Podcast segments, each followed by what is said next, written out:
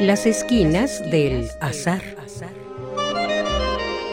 Todo encuentro casual es una cita y toda cita una casualidad. Diálogos con Oscar de la Borbolla.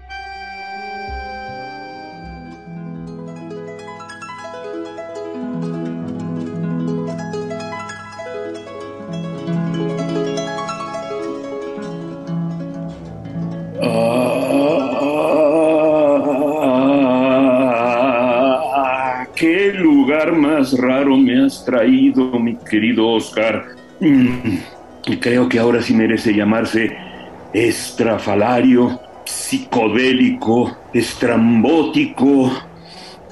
Ay, sí, mi querido Juan, está rarísimo. Pero es que, pues nos hemos encontrado ya en tantos sitios de este mundo que de plano se me ocurrió traerte literalmente a otro mundo. ¿Otro mundo?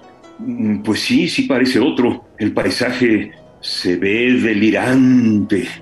Eh, Pues es que, mira, ya nos hemos encontrado alguna vez en un sueño, pero ha sido un sueño ordinario, de esos sueños que tiene toda la gente. Y ahora se trata de un sueño lúcido, o sea, un sueño de esos en el que te das cuenta de que estás soñando.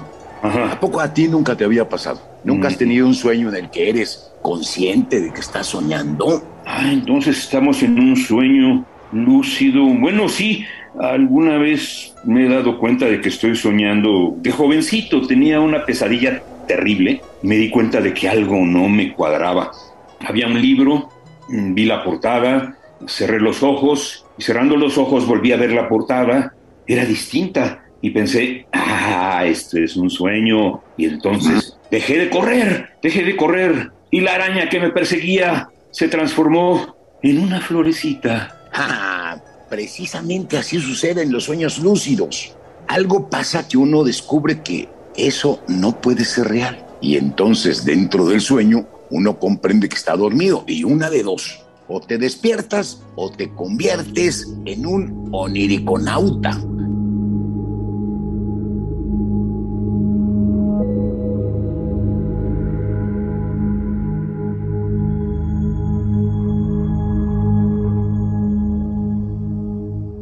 Oniriconauta. Como argonauta o como cibernauta, algo así. Sí, oniriconauta. Así se llama a quienes son capaces de agarrar el timón de sus sueños y conducirlo hacia donde se les pegue la gana. Ay, qué bonito eso del oniriconauta. ¿Y a poco hay de eso? ¿Sí hay? Sí, Juan, hay muchísimos. Incluso hay gente seria que estudia este fenómeno. Eh, por ejemplo, hay un psicofisiólogo del Instituto de Investigaciones nada menos que de Stanford. El Mm. cuate se llama Stephen Lavergier, que es Ujú. como el padre de los estudios sobre los sueños lúcidos. Y un montón de personas que trabajan desde la neurociencia para entender qué demonios es el sueño.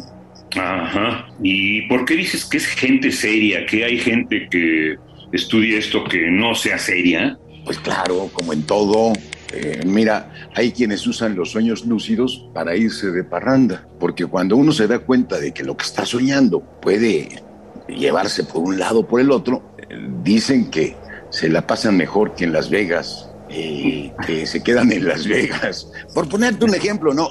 Y, y- y además, fíjate que hablando de Las Vegas, ya ves que hay el dicho que dice que lo que pasa en Las, Vena- en Las Vegas se queda en Las Vegas Lo he escuchado, sí. Pues lo que pasa en los sueños se queda en los sueños, así es que imagínate nomás qué libertad. Este, pues entonces vámonos de juerga, mi querido Oscar. Al fin que lo que pasa en este sueño, pues no se va a saber como no se sabe lo de Las Vegas. Aquí somos absolutamente libres, libres. Y la experiencia es igual que si estuviéramos despiertos en la vigilia, ¿no? Sí, fíjate que ahí está la clave del asunto. Eso es lo que le hace interesante, Juan. Lo que han estudiado los neurocientíficos del sueño, monitoreando zonas del cerebro, no sé cuáles, eh, que se activan cuando uno está soñando. O sea, cuando estás en lo que se conoce como fase REM, o en español MOR, o sea, movimiento oculares rápidos, Ajá. es eh, se activan las mismas zonas del cerebro cuando estás despierto que cuando estás dormido. A ver, a ver, ¿cómo está eso? Pues sí, con una tomografía de resonancia magnética, cuando en la vigilia tienes estímulos por lo que ves o lo que sientes, se te activan estas zonas que te digo.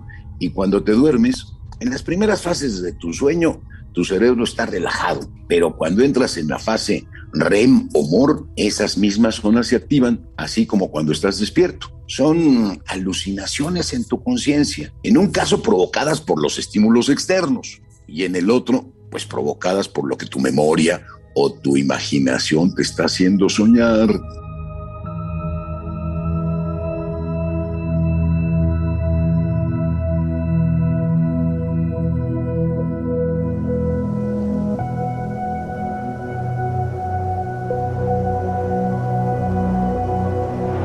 Pues insisto, si vamos a experimentar lo mismo, vámonos de parranda, mi querido Oscar. No aquí perdiendo el tiempo aquí filosofando, platicando, neurocientíficamente platicando ya, vámonos. Sí, vámonos, pero espérate tantito. El asunto de los sueños lúcidos es muy importante, porque pues nada más ponte a pensar que nos pasamos dormidos el 36% de la vida.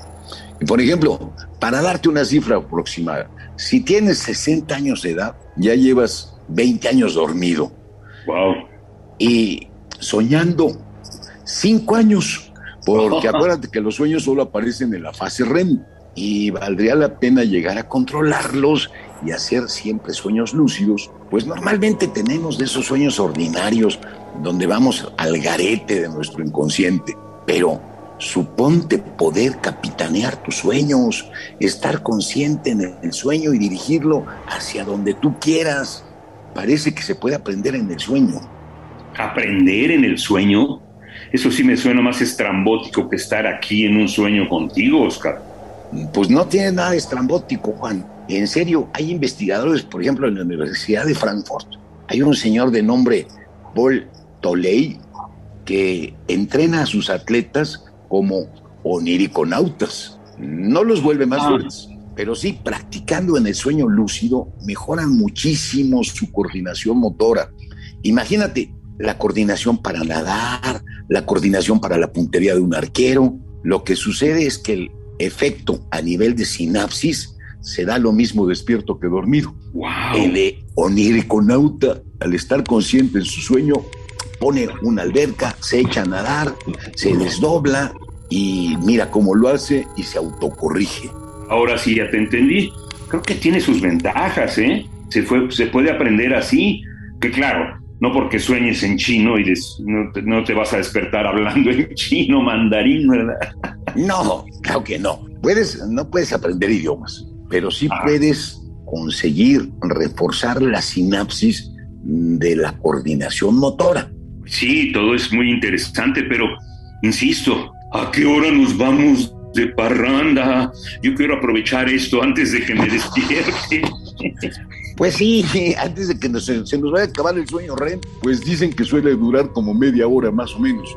Pero no quisieras saber al de cómo conseguir un sueño lúcido de nuevo, aparte de este. Pues la verdad no, ¿eh? ahorita ya me quiero ir a volar, a pasear por otros países que solo he visto en fotografías. Pues es que hay muchas técnicas para provocar sueños lúcidos. Ahí en el internet hay un montón y también hay un montón de charlatanes, ¿eh? Ajá. Pero antes de irnos quiero hacerte una pregunta, Juan. ¿Qué pregunta? Este sueño lúcido en el que nos damos cuenta que estamos soñando, ya me entró la duda. ¿Es tuyo o es mío?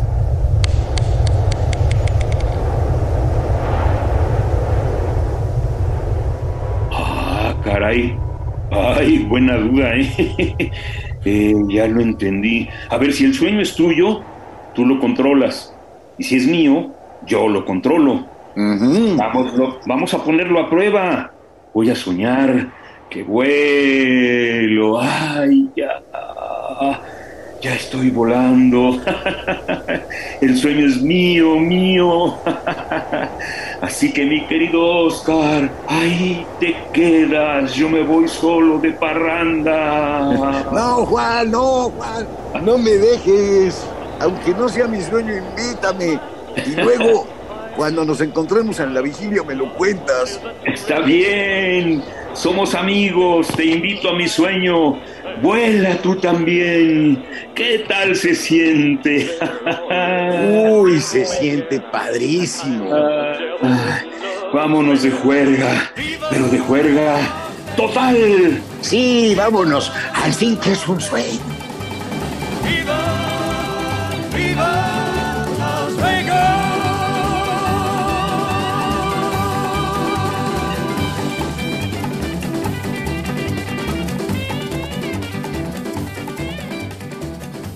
Radio UNAM, en colaboración con la Facultad de Estudios Superiores Acatlán, presentó Las esquinas del azar. Todo encuentro casual es una cita y toda cita una casualidad. Voces Oscar de la Borbolla y Juan Stack. Operación Francisco Mejía. Producción Rodrigo Aguilar. Radio UNAM. Experiencia sonora.